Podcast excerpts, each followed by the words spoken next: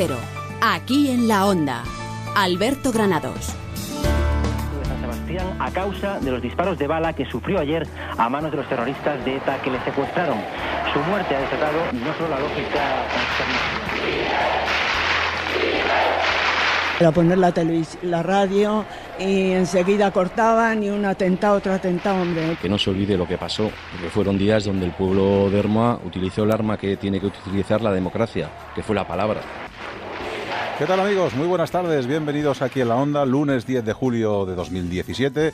20 años han pasado de esa muerte de Miguel Ángel Blanco, el concejal popular de Hermoa, que fue asesinado por ETA, hace ya 20 años, ¿eh? y después, antes de un después, bueno, pues de la lucha contra ETA. Me imagino que será uno de los temas que tratará David del Cura con el equipo de la Brújula. ¿Qué tal? Muy buenas tardes. Hola, buenas tardes. Pues lógicamente sí que hay que recordar aquellos días, aquellos días de julio en Hermoa y en toda España, y también hay que recordar qué queda de aquello 20 años después, que creo que es importante no perder la memoria y sobre todo que el olvido no nos lleve a, construir un relato equivocado de lo que fue la lucha contra ETA.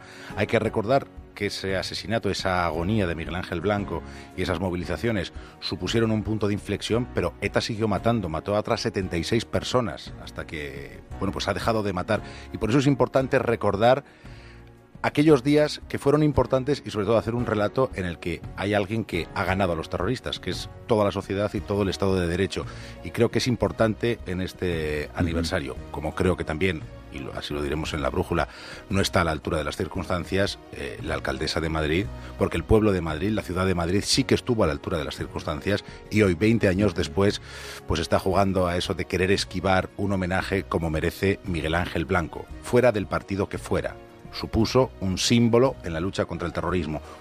Supuso que la ciudadanía por primera vez quisimos participar y decir en la calle a ETA que tenían que estar acabados y que estaban acabados. Todo ese proceso, como ya sabemos, costó muchos más años, costó más sufrimiento, pero es importante que, que la memoria no nos lleve al olvido.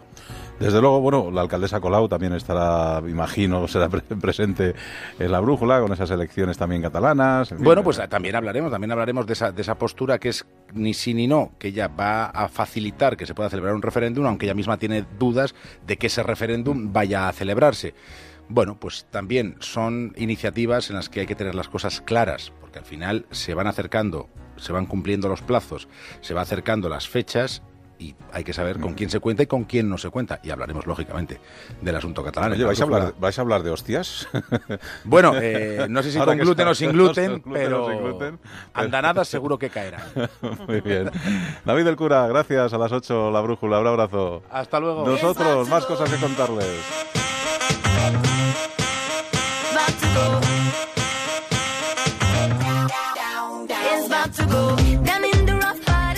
Tal, Rosana Huiza? ¿Cómo está usted? Hola, buenas tardes. ¿Pero qué tienes esa sonrisilla así que no se, te va toda la tarde? Lleva ahí con una sonrisita, me mira y se ríe. Sí, he entrado, cuando ha entrado Peñalba, nos hemos cruzado en el pasillo y me ha dicho, ya solo quedan cuatro. Ya, ya. O sea que, cuatro días le quedan a Rosana, al resto nos quedan cinco días más, ¿eh? Hasta el 21 de julio estaremos con todos ustedes acompañándoles, pues con estos colaboradores que se están haciendo ya casi habituales en las tardes, por ejemplo, Paco Pérez Avellán, que nos viene los lunes a hablar de, de sucesos, que nos va a hablar de hoy de violadores. Eh, bueno, un tema bastante, no es muy agradable, pero bueno, hay que saber de todo y es interesante.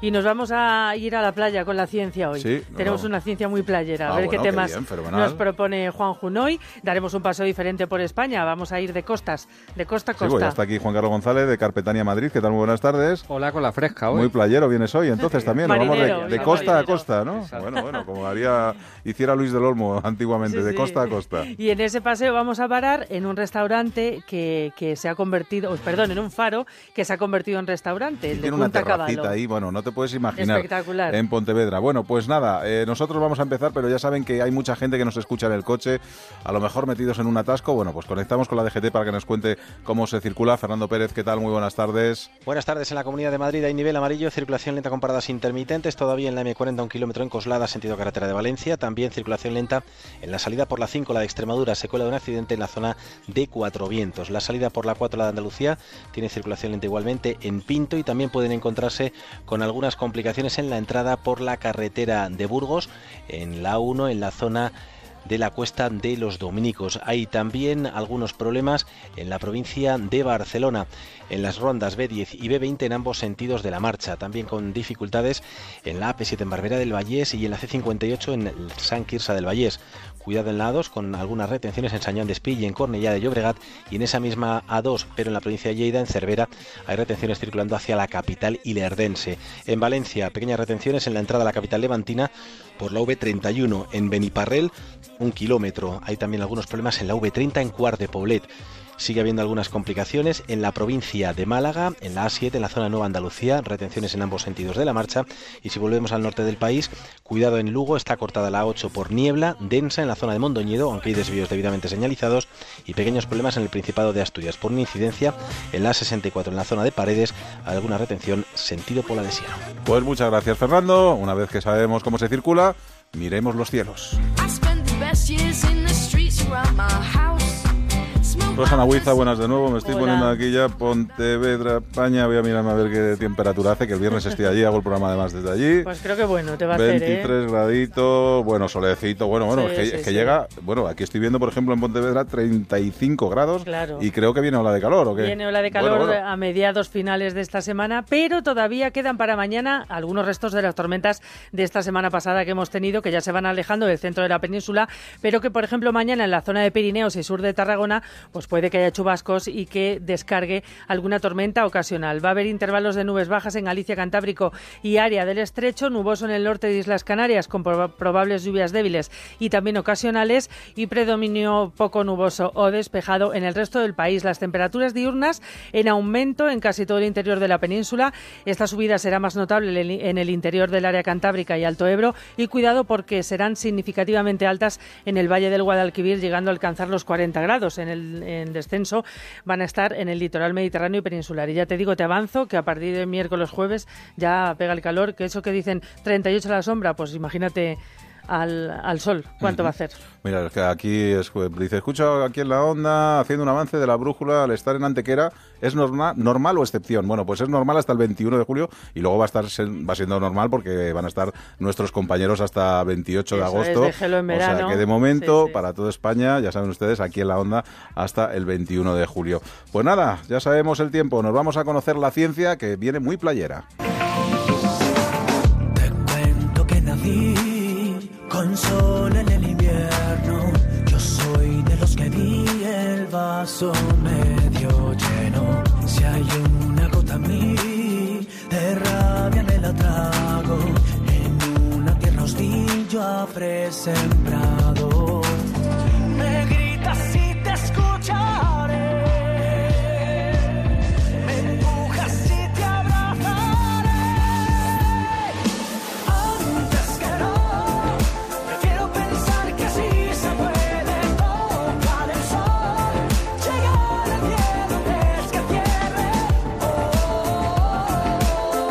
Para hablar de ciencia tenemos como siempre a Juan Junoy, biólogo marino del Departamento de Ciencias de la Vida de la Universidad de Alcalá de Henares.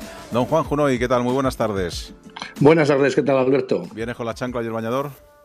Pues esa es la intención, porque vamos, tengo unas ganas de playa que no te, lo, puedes creer. Pero si has estado hace nada montado ahí en un barquito, dándote una vuelta ahí, viendo medusas y...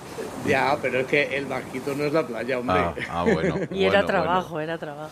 Oye, pero si vas a la playa tienes que cuidar, tener mucho cuidadito con el sol, ¿eh? Sí, mira, aprovechando una noticia que precisamente nos hablaba de las cremas de protección solar y su efecto sobre la fauna marina, pues oye, convenía un poco recordar a la gente la importancia que tiene extenderse bien, embadurnarse con estas cremas eh, para evitar de alguna manera los rayos UVA, para evitar esos efectos dañinos. Y bueno, pues la verdad es que esas cremas tienen un efecto doble, si quieres, de alguna manera. Por una parte, pueden hacer de una pantalla reflectiva, tienen cosas que pueden llamar mucha atención, ¿no? Como el dióxido de titanio o incluso mica o óxido de zinc, cualquier cosa de esas cosas que hay de una pantalla. Y luego tienen eh, algunos compuestos químicos que de alguna manera hacen como filtros para absorber los rayos humanos, para que no, no sean tan dañinos. Pero bueno, que eso lo tiene que recordar todo el mundo. La verdad es que a veces nos, nos eh, da reparo echarnos una crema o lo que sea. No lo eches nunca en la playa. Tienes que poner antes de ir a la playa. Ah, Tiene que estar media hora antes. Claro, media hora antes. Aunque te quedes un poquito blanco y te quedas un poco blanco del principio, mejor. Sobre todo porque es que la gente no se da cuenta que el efecto es un efecto acumulativo, es decir, uno se pone rojo y se quema y entonces dice, ah, mañana tener cuidado. No, pero el problema es cuando tenga un cáncer de piel pasados 20 años, ¿sabes? Eso la gente, como no es inmediato el efecto, a veces no lo conoce y es una pena, porque me parece que unos estadísticas que estuve leyendo, eh, anualmente se detectan 2 millones en el mundo de cánceres de piel. ¿eh? Pero es una cosa importante. Y que la gente no se preocupe, que morenos se ponen, aunque te pongas... Eh, sí, claro. No, no, hombre. Y la única cuestión es que además, bueno, eh, el moreno es una defensa que tiene el propio, el propio organismo, nuestra propia piel contra el, sol, ¿no? Y ya sabes, evidentemente, aquellas personas que son más claritas son las que tienen que tener más cuidado. Los que ya son un poco más morenos o tienen más pieles oscuras, siempre pueden ir con unos factores de protección un poco menores. Pero ya te digo que el problema es que la gente, es, cuando se quema, se acuerda de que tenía que haberse echado quema, mm. crema, ¿no? Juan, esa es la cuestión. También nos quieres hablar de la limpieza de las playas, que a veces que estén limpias no significa que sean natural, ¿no? Claro, mira, eso es un problema que tenemos eh, los que trabajan. Mira, yo eso, mira, yo te de envidia, yo trabajo en playas, o sea, mi ecosistema favorito es estudiar las playas. Y entonces las playas de una manera natural pues tienen sus eh, carroñeros que van a reciclar eh, la materia orgánica, es decir, tenemos las pulgas de playa. Y las pulgas de playa están alimentando de todas las algas que se queda en lo que se llama la línea de ribazón. Que si vamos a una playa en invierno que no hay una limpieza continua, pues podemos ver que hay toda una línea de depósito de, las playas, ¿no? Entonces ahí hay unos pequeños crustáceos, las pulgas de playa, que no tienen nada que ver con las del perro, luego ya podemos comentar un poco de esto, pero lo que hacen es estar reciclando eh, esa materia orgánica, esas algas, y se están comiendo. Pero que es que a su vez esas pulgas son alimento de aves limícolas que viven en la, zona de costa. ¿no? Entonces, ¿qué es lo que ocurre? Claro, eh, la gente quiere tener a veces la playa como si fuera el salón de su casa, ¿no? Todo muy limpio y todo muy pulido, pero eso no tiene nada que ver con un espacio natural. Yo entiendo que a lo mejor en sitios como pueda ser Benidorm o en unas playas urbanas, pues oye, mira, efectivamente, pasamos una máquina y quitamos absolutamente todo y dejamos aquello como si estuviera asfaltado. Pero de manera natural, de manera natural, eh, hay que pensar que las playas tienen que tener sus algas, aunque nos incomode o nos parezca algo sucio, porque en realidad eh, estamos perjudicando a otras especies que no son tan llamativas como puedan ser un lince o, un águila imperial, pero que también tienen su papel en el, ecosistema, claro. Oye, con lo que no puedo es con los que arrojan la basura y los desperdicios al mar sobre todo los plásticos que estamos, bueno, puedo creo que podemos llenar hasta 10.000 camiones con los plásticos que se pueden reciclar del agua, ¿no?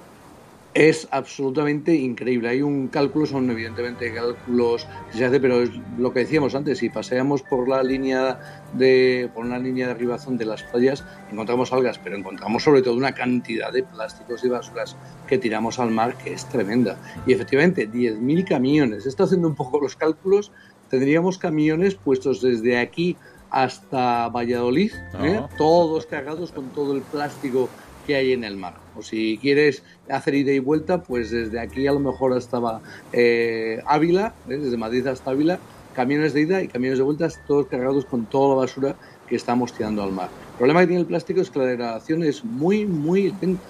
Y de hecho ahora incluso están alarmando, o hay una serie de, en las redes sociales, una serie de llamadas sobre la utilización de globos. Estamos acostumbrados a veces en las imágenes estas de vacaciones en el mar y cruceros que salen del puerto y ala, 10 millones de globos todos muy bonitos en el cielo. Y claro, los globos es que no se van a otro planeta. Ya, ya. claro, acaban reventándose y si es un crucero, todos esos globos van a quedar al mar. Y eso es espantoso. Está, ya te digo, incluso el globo es muy bonito, es muy estético. Que nadie se me asuste. Si se escapa el globo al niño, no le va a pasar nada. Pero el, el problema es cuando hacen una fiesta y se dedican a tirar eso pues no sé, 3.000 globos, 4.000 globos. Oye, pues creo que hay una iniciativa, ¿no?, para recoger eh, piezas de plástico, ¿no?, cuando vayas a la playa. Sí, eso es una, además tiene un nombre, en inglés queda muy bonito, ¿no? Take three for the sea, o sea, toma tres por, de, por el mar, ¿no? Entonces es simplemente que es una, yo desde luego lo aconsejaría a cualquier persona cuando vaya incluso al campo o a la playa, coja tres trozos de basura que haya por ahí y los, se los lleva, los tira en la basura bien, no los deja allí, Seguro que todo el mundo lo hace. Y además a los niños sería muy entretenido. Dice, oye, vamos a coger solo tres piezas de basura. Venga, cada día. Durante un, un, mes de vacaciones, oye, 90 piezas que han retirado un niño. Al niño le concienciamos y estamos, evidentemente, haciendo un favor al mar, ¿no? Venga, que solo nos queda una, una más. Venga, la semana que viene. y nos vamos. ya me he dado envidia por ahí, Rosana, que se vaya. Juan Junoy, hasta la semana que viene. Adiós. Ciencia en Aquí en la Onda.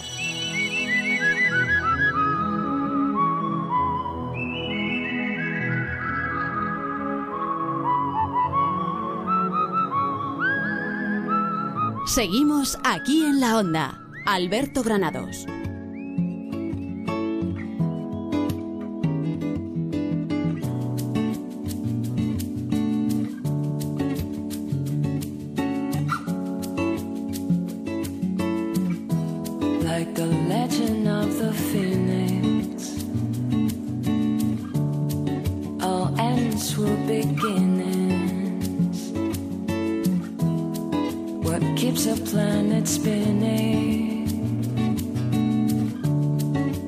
first from the beginning.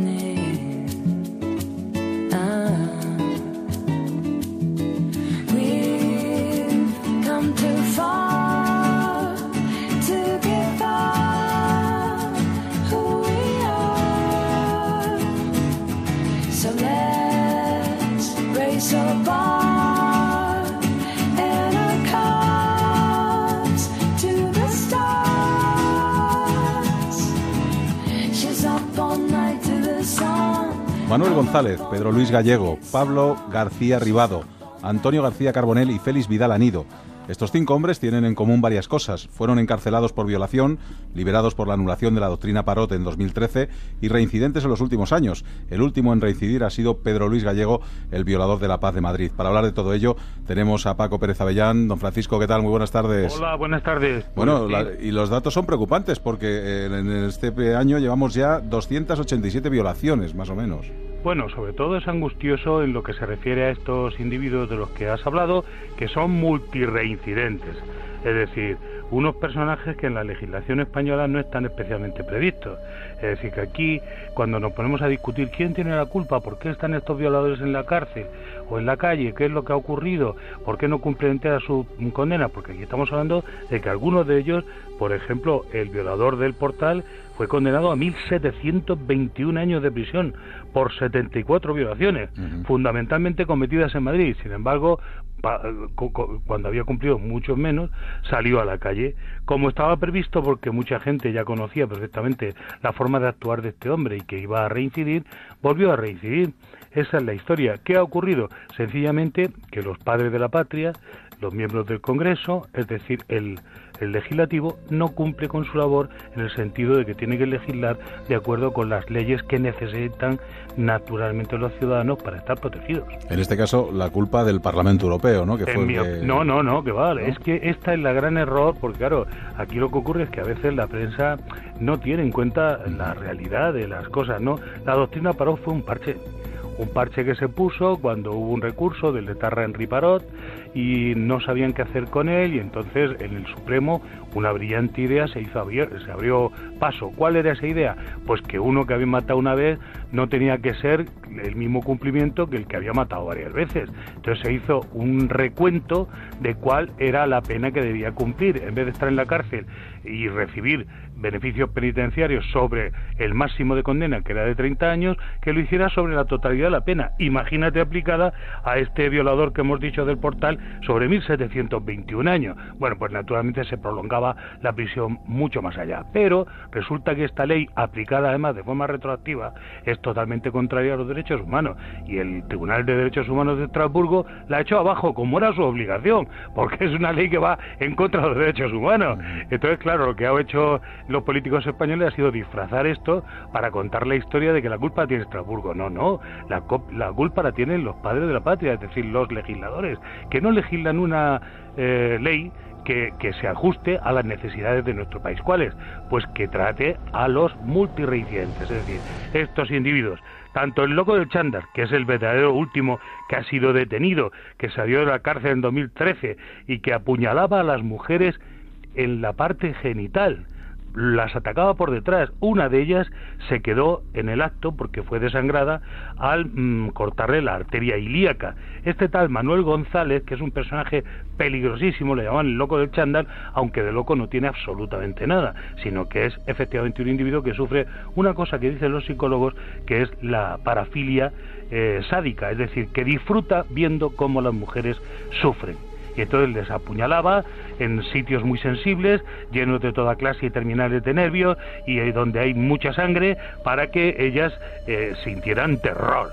Este personaje es puesto en libertad porque, claro, la, doctrina Parot tiene que ser anulada, aunque el Tribunal de Estrasburgo solo procedió en un hecho que fue el recurso de la etarra Inés esta que Inés del Río, que era la que estaba protestando por la aplicación de la doctrina Parot, sin embargo, eh, el Tribunal español y la justicia española se vio obligada a extender los beneficios, es decir, a cesar inmediatamente en el tratamiento de la doctrina Parot a todo el mundo, con lo cual dejaron la calle a 14 eh, violadores tremendos, de los cuales 5 hoy están de nuevo eh, a disposición del juez presuntos culpables de reincidencias, porque además ya se veía venir.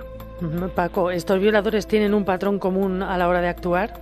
Sí, bueno, yo básicamente, si veis, eh, hablamos del loco de Chandar, que ya os he contado que su característica es que con punzones, a veces con clavos de estos de obra y otras con cuchillos, etcétera, hacía estas heridas a las mujeres a veces mortales. Pero los demás son, por ejemplo, el célebre eh, asesino y violador del ascensor, Pedro Luis Gallego, que no solo violaba a mujeres en una cantidad enorme, sino que mató a dos chicas muy jóvenes, ¿no? A Leticia Lebrato y Marta Obregón. Este individuo hacía la técnica de atacar a las víctimas en el ascensor, que es algo extendidísimo. Este lo hacía siempre, pero muchos violadores hacen lo mismo, ir a la cabina del ascensor, sorprender a la víctima dentro donde no tiene escape y abusar de ella. A veces este se la llevaba a un cuarto que suele haber de ascensores o un cuarto donde se guardan cosas del propio edificio y allí llevaba a cabo sus fechorías. Pero vamos, personaje estaba clarísimo que cuando volviera a la calle no se había arrepentido en absoluto y iba a volver a reincidir. En efecto, se le ha capturado reincidiendo. Y además, como no tiene ningún miedo, ninguna no tienen ningún resquemor de lo que les ha pasado, incluso la justicia les ha tratado muy bien, pues vuelven otra vez a las andadas con toda tranquilidad. Eh, no sé si eligen a las víctimas, eh, las víctimas son casuales, tienen la mala suerte y la mala fortuna de estar en esa hora y en ese día determinado, o ellos van eligiendo víctimas, eh, casi todos hacían lo mismo o no? No, no, tienen, cada uno tienen su, digamos, su víctima modelo, ¿no? Este hay, un, hay uno en Barcelona que fue detenido por intento de asesinato, etcétera. Antonio García Carbonell, que le llaman curiosamente el violador de la Parot, porque efectivamente le han bautizado así debido a que es otro de los reincidentes de estos 14 famosos que hemos hablado. Y eligen un determinado tipo de víctima, pues unos son chicas jóvenes, otros son de mediana edad, otras son a veces ancianas, es decir, por ejemplo, el loco del chándal ha vuelto a situarse delante de un juez y probablemente que esta vez le vuelvan a, castigar con muchos años de cárcel por un intento de asesinato de dos mujeres mayores. Aunque bien es cierto que aquí hay una historia rocambolesca, porque Manuel González lo que le pasaba es que es un individuo de esos que abusan y además apuntan a aquellas personas que hablan mal de ellos. Es decir, en este caso era el alcalde del, lugar donde vive su madre, al que fue él a refugiarse. Este hombre, siendo portavoz de los vecinos, no quería que este violador volviera a su casa y que fuera una amenaza potencial para los vecinos de su pueblo. Y así lo expresó. Este individuo se tomó buena nota y ha intentado, presuntamente, según la justicia le acusa, quemar vivas a sus hermanas, señoras mayores de edad. Mm. Paco, eh, ¿existen datos de cuántos delincuentes sexuales suelen ser reincidentes y cómo se podría evitar esto? Supongo que a través de la legislación, ¿no? Bueno, en España los datos sobre la criminalidad no son fiables en absoluto, ¿no? Y no se hace con rigor y seriedad, en mi opinión y en mi experiencia de hace más de 45 años que hago información sobre este tipo de cosas. Pero este tipo de criminales, digamos, violadores en serie, no tienen arreglo. Es decir, nuestro país se rige en una jurisprudencia en la que se cree y de buena fe que la cárcel va a reinsertar a las personas y que todo el mundo tiene capacidad de reinserción. Pero estos individuos en ninguna parte del mundo tienen reinserción. Muchos de ellos son psicópatas, otros son personas que están absolutamente eh, em, impulsadas por una violencia ciega que no tiene tratamiento y que por lo tanto sabe perfectamente que no se van a volver a reinsertar en la sociedad. En algunos lugares hacen listas y las personas tienen derecho a saber si están viviendo en su vecindad Es decir, que si alguno de estos violadores se traslada a tu pueblo o a tu barrio, pues tú sabes que está allí y la gente lo tiene más o menos vigilado. En nuestro país, como la ley es muy garantista, garantista para los delincuentes, no para la gente, que es a la que tienes que garantizarle la seguridad, pues entonces estas personas eh, trabajan con una impunidad bastante grande y notable, como ha ocurrido aquí. Es decir, por un lado decimos el disfraz que han hecho de lo que ocurrió en Estrasburgo, echándole la culpa de que estos delincuentes estén en la calle, aunque el defecto es no haber legislado convenientemente, como no ha pasado hoy hasta la fecha. Es decir, esto podría volver a ocurrir y de hecho no se ha hecho nada para que no ocurra de nuevo. Y es bueno hablar de estos temas no para que la gente coja miedo, sino que simplemente para que se sigan las mínimas precauciones, ¿no? Porque por lo que estamos diciendo los, los temas, fíjate, en España 500 condenados por delitos sexuales cada año. O sea, que, estamos hablando de algo importante. Sí, sí, el, el violador este de La Paz, que era al final el violador de, del ascensor, pues ha tenido a la ciudad de Madrid aterrorizada, por lo menos en esta zona, durante montones de meses. Y yo creo que, que se ha tratado a los ciudadanos pues con, con, un poco de paternalismo excesivo. Es decir, a los ciudadanos hay que decirle cuando hay una persona que amenaza su seguridad. Es decir, oiga, cuando la policía tiene noticia de que hay un individuo que hace dos o más violaciones en un determinado terreno, etcétera, pues tiene que alertar a los ciudadanos. A que esto puede crear pánico. No, señor, no tiene que crear pánico si realmente se está haciendo un trabajo de prevención para que esto no ocurra. De hecho, inmediatamente que la policía conoce esto, esa zona es probablemente una de las más seguras de Madrid. Pero el hecho de que no se avise a nadie puede dar lo contrario, es decir, que personas totalmente desprevenidas pasen por el lugar o se dejen atacar por personas porque no tienen, no están alertas. Y yo creo, yo soy partidario absolutamente de que las personas estén informadas. De todas maneras, podemos adelantar aquí, siempre hay un violador al acecho. Sí, sí. Pues estaremos muy pendientes de todo lo que ocurra a Paco Pérez Avellán la semana que viene, la última que la que conectaremos antes de coger las vacaciones. Un abrazo fuerte. Claro que sí, un abrazo. Hasta luego. Venga, nos vamos de escaparates y de paseo de costa a costa. Aquí en la onda.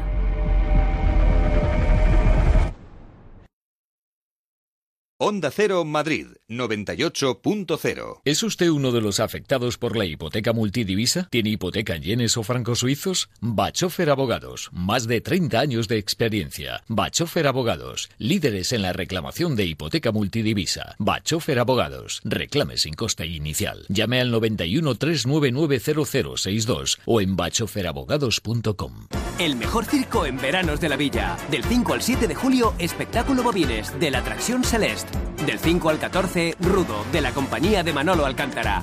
Ambas funciones en el Teatro Circo Price. Precio de la entrada 10 euros por persona. ¿Te apuntas? Más información en veranosdelavilla.com. Ayuntamiento de Madrid. Planificar las vacaciones es casi tan importante como comprobar el estado de tus neumáticos. Este verano cambia tus neumáticos en ineumáticos.es. Elige entre más de 200 marcas al mejor precio y paga en cómodos plazos.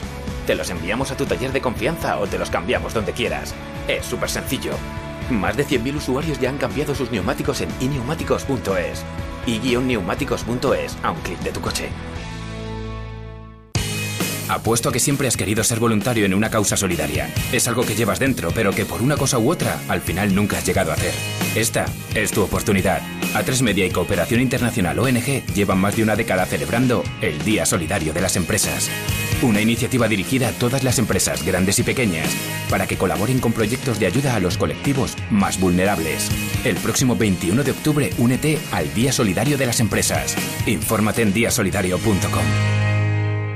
Estas son opiniones reales de clientes de Devuelta Conductor. Por no tener que pagar las cuatro multas, eh, me he ahorrado unos 2.000 euros. Para mí es eficaz al 100%. Bueno, sí, porque yo no he vuelto a pagar multas, aunque vengan. Yo las escaneo a vosotros y la verdad es que yo estoy muy contenta. Incluso os he recomendado. Encima pagáis.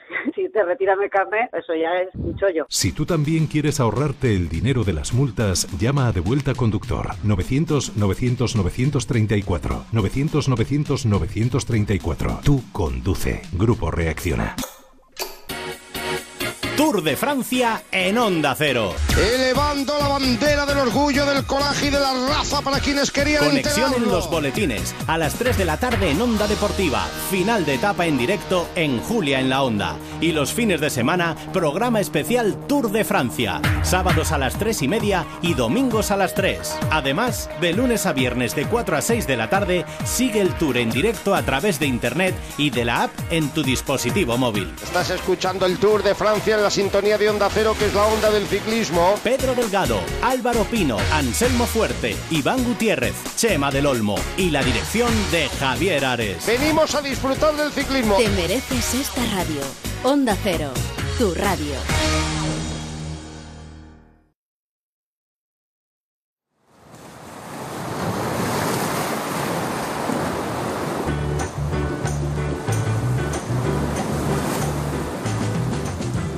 Cero, aquí en la Onda. Alberto Granados.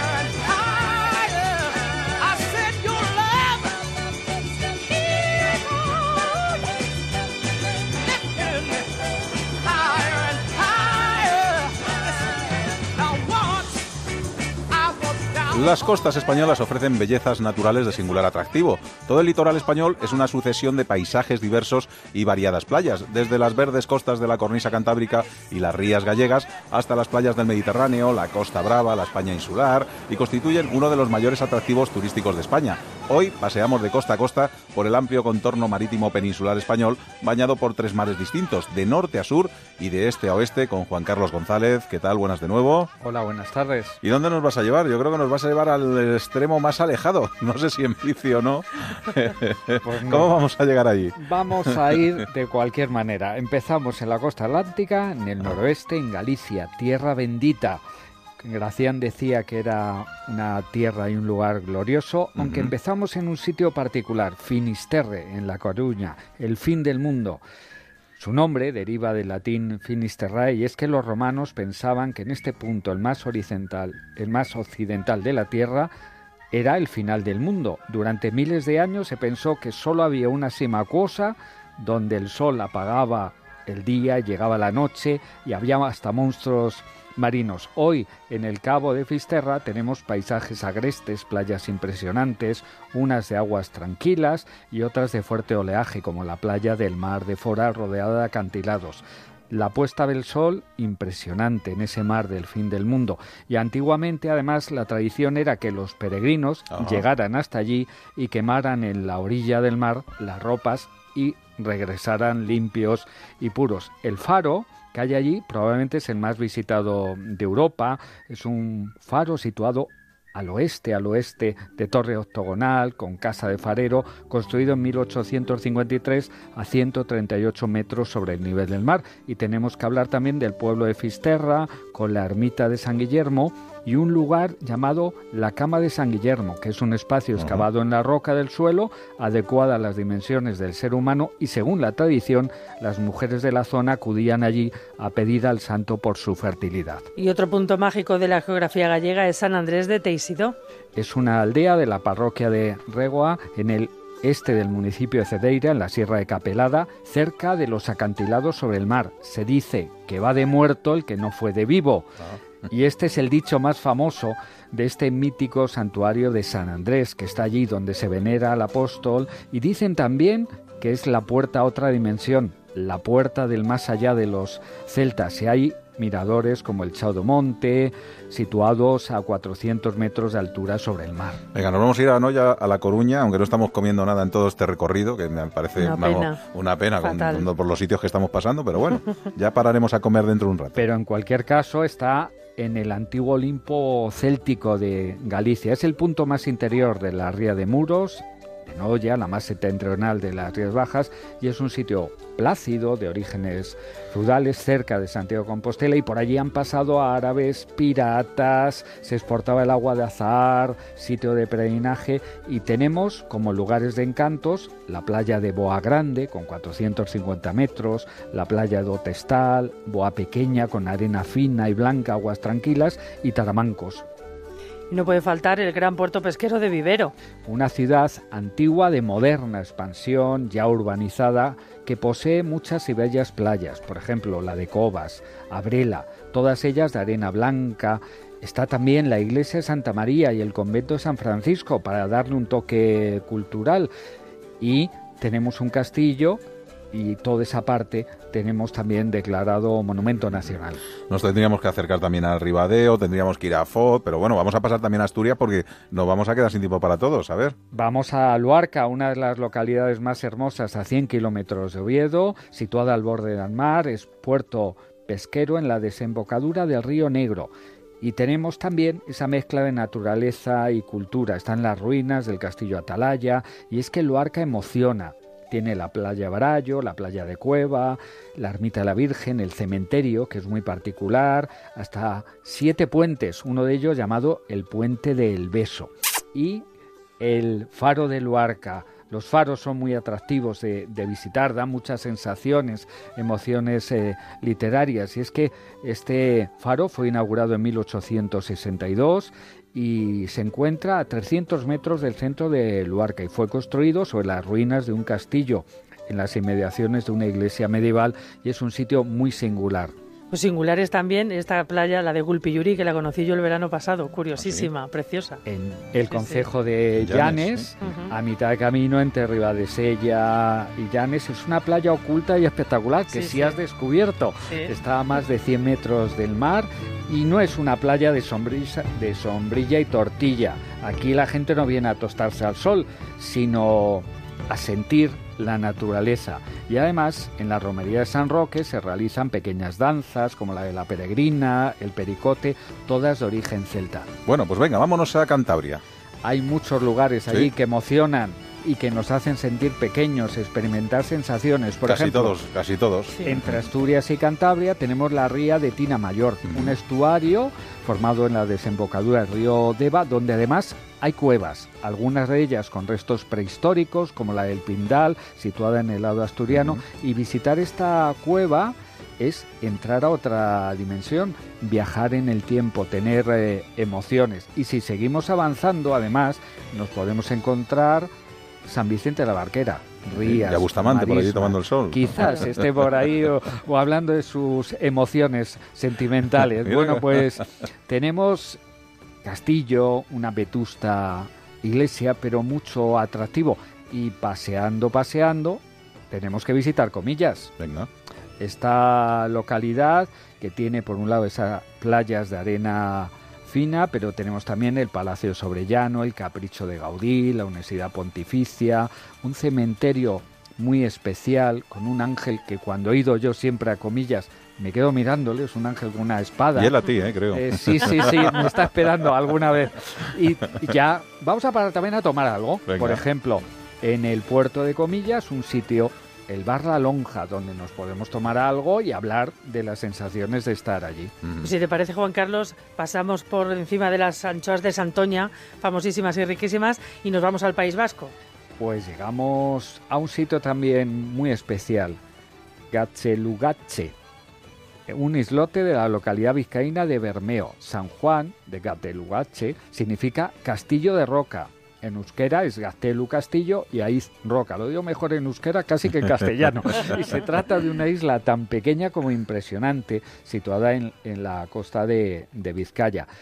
La isla tiene forma de cono, hay una pequeña ermita dedicada a San Juan Bautista y hay un camino estrecho, hay un puente de, de piedra con 241 peldaños.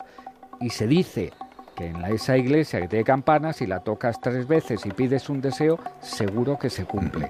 Pues yo pediría, por ejemplo, acercarme hasta las playas del sur, hasta Cádiz. ¿Se, pues puede, ¿se puede cumplir el deseo? Exacto, dejamos atrás el País Bajo y rápidamente llegamos a Sanlúcar de Barrameda, una ciudad con ah. tradición en baños de mar, centro de moda ya en el siglo XIX, donde iban los duques de Osuna, los duques de Montpensier, que fueron realmente los impulsores de este veraneo allí.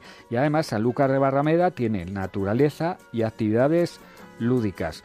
Por un lado, tenemos también al lado Doñana, dentro de Sanlúcar, el barrio alto, el barrio bajo, para caminar. Casa Bigotes. Por ejemplo. Tuve yo hace unas semanas para visitar ese templo de la gastronomía y cerrado. No me, me quedaba ahí con bueno, a ver si lo intento ahora en agosto. Y no sé si llegaste a, Doñana o te quedaste solo en me quedé enfrente, me quedé enfrente ahí en las terracitas tomándome los langostinos. Bueno, pues esos paisajes naturales sanluqueños de los pinares, las marismas, las salinas y también recordar esas famosas carreras de caballos en la playa que son de interés turístico internacional que impulsó la aristocracia, la burguesía en el siglo XIX y que ahora traen a los turistas pues eh, nos queda la, nos queda la playa de Bolonia, nos queda Málaga, la Costa del Sol, nos queda la Costa del Azar, Almería, en fin, que nos quedan muchas cosas en el tistero, pero es que me ha entrado tanto hambre que tenemos que parar un ratito por lo menos a comer alguna cosita. Onda Cero, aquí en la Onda. Alberto Granados.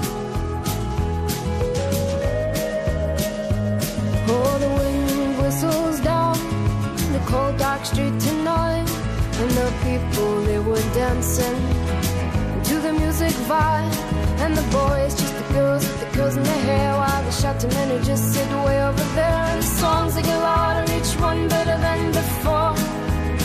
And you're singing the songs, thinking this is a life And you wake up in the morning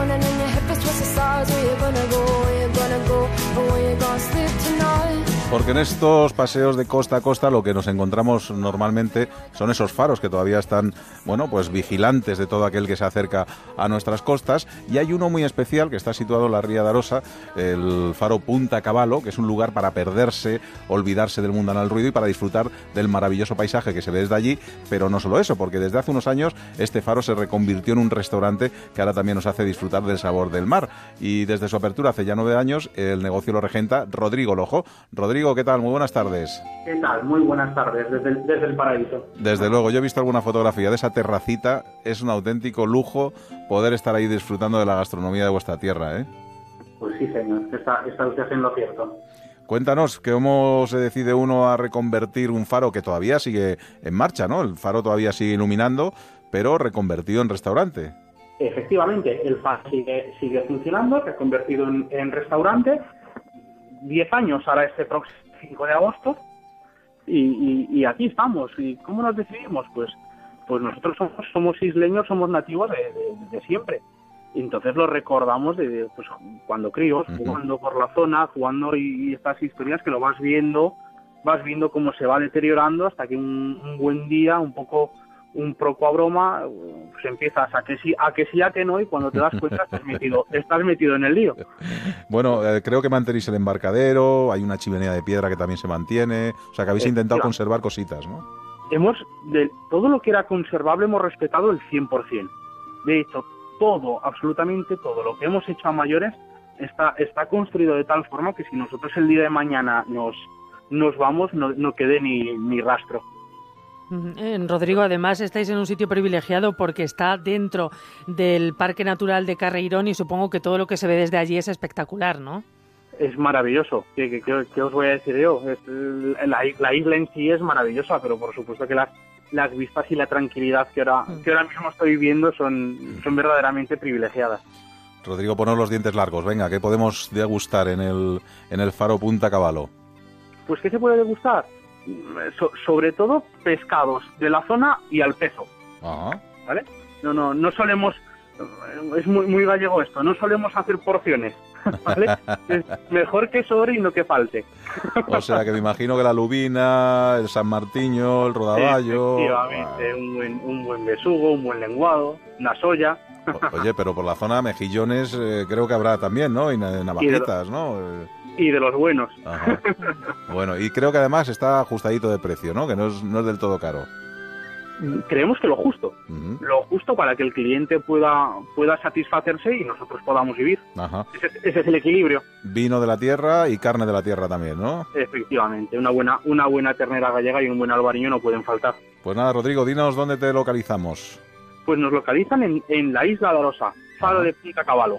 Pues ahí, ahí estamos. Pues allí nos vemos pronto. Un abrazo, Rodrigo Lojo. Un abrazo, muchas gracias uno de nuestros faros, en este caso reconvertido en un restaurante. Muchos de ellos se van cerrando, pero algunos de ellos, de otros, bueno, pues se conservan. Eh, seguíamos paseando y nos quedaba Málaga, nos quedaba en algún sitio. ¿Cuáles así has pues por ejemplo, así de última os voy a llevar a la costa tropical, ah, a Granada, al Peñón de Salobreña, que es un pequeño islote situado en, en la playa y está unido a la tierra por un pequeño trocito. Las vistas desde allí son extraordinarias y además Salobreña tiene una parte que es el Albaicín antiguo. Tenemos ese pueblo de estilo árabe con sabor andaluz, arcos cubiertos, enredaderas y os propongo tomar una caña y unas tapas ahí, qué mejor que las tapas eh, andaluzas. Incluso en Almería, que nos podemos ir en Mojácar, tenemos, a te, gusta lo dulce, la crema mojaquera, que es un dulce exquisito, hasta el pollo a la mojaquera o las migas cortijeras. Bueno, pues tenemos mojácar con esa tradición árabe y vamos a hablar de, de lo cultural de mojácar. Por ejemplo, la Fuente Mora, que tiene 12 caños y yo os propondría quedarnos en el Parador Nacional de Turismo, relax junto al mar y estar ahí respirando el Mediterráneo, el Mare Nostrum. Y tienes que contarnos algo de, de, Valencia, la costa alicantina, ¿no? También, bueno, para en algún sitio. Sí, por ejemplo Castellón, en Peñíscola, que es el Mediterráneo en estado puro, en la comarca del Bajo Maestrazgo, es una antigua ciudad fortificada con castillos, jardines, refugio del Papaluna, hay un museo del mar y también recordar que ha sido escenario, plato y rodaje de películas, por ejemplo, El Cid o series como Juego de Tronos, La ciudad libre de, de Mirín, se ha rodado justo en oh. Incluso El chiringuito de Pepe, Ah, una serie. Bueno, pues tenemos por un lado la cultura, el arte, las series y la playa de Peñíscola o la playa de la Basete. Y podemos ir también hasta un faro, el faro de Alcoceber. Ajá, bueno, fíjate, y donde se come muy bien también es en la Costa Brava. Yo creo que también Gerona y la playa del Portisol es uno de los sitios. Es un espacio idílico para los visitantes, donde además tenemos restos arqueológicos del antiguo puerto griego de, de Ampuries y tenemos también ese paseo de las dunas, que es un camino de dos kilómetros y medio que bordea eh, la costa hasta el pueblo medieval de San Martín de San Empuries. Tenemos por un lado panorámicas de playas, ruinas arqueológicas y un sitio también pequeñito, escondido, Begur, que cuenta con ocho calas, playas situadas al norte y al este de, ese pueblo y tiene una belleza muy variada. Oye, me ha dado rabia cuando hemos pasado tan rápido por ahí, por por Cantabria y no nos hemos parado en Santoña, podríamos hacer esa paradita ya antes de marcharnos, esa parada obligada en Santoña, que yo creo que es una de las localidades bueno, más bonitas también de, Cantabria. Ya os dije que es que hay muchos sitios en Cantabria. A ti te gusta Santoña, a mí me gusta Cachurriales también. Ah, mira, también. bonito. O sea, eh, bueno, pues tenemos ese mar y ese baño. Yo creo que la mejor propuesta de Cantabria es ir de un sitio a otro, poco a poco, tirar una semana y respirar ese mar cantábrico y esa atmósfera. Desde luego. Y pararse en los sitios y tomarse los chiquitos, ¿no? O las mini cañas estas que se toman en Santander, que son una auténtica maravilla. Pues ya saben ustedes, un paseo diferente, el que nos hemos dado hoy, nos hemos ido de costa a costa. Yo me quedo en las marismas, ¿eh? ¿Tú te quedas en las marismas por ejemplo, un ratito. no, no está mal, no está mal. Bueno, nosotros nos vamos a ir marchando. La semana que viene es la última, Juan Carlos González, de esta temporada. Sí. ¿Qué hacemos la semana que viene? Pues vamos a ir de festivales teatrales, culturales, viajando de esa otra manera por España. Eh, aprovechamos para conocer un poco las localidades, ¿no? Exacto. Donde hay festival, hablamos también del por ejemplo, sitio se me ocurre Mérida, Almagro. Almagro. Por ejemplo, tenemos también un festival lorquiano en Granada, en el Generalife. Yo creo que puede quedar muy variado también nuestro paseo. Venga, perfecto. Pues eso será el lunes que viene, nuestro aquí en la onda.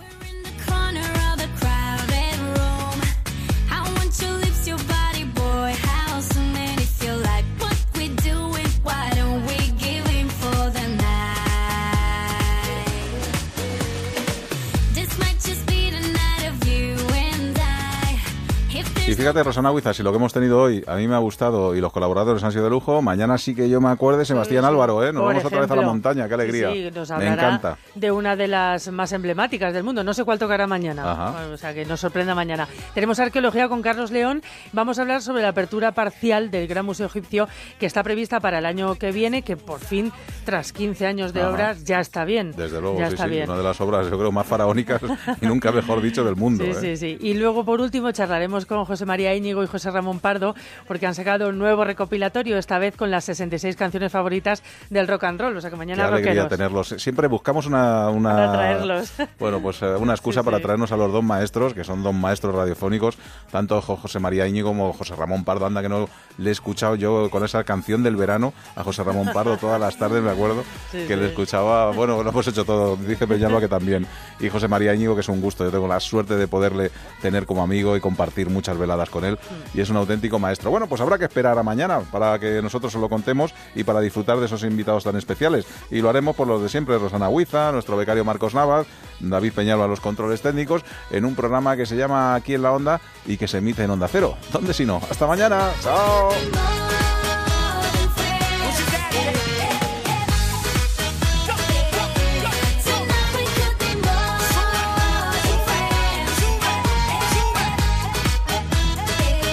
Aquí en la onda, Alberto Granados.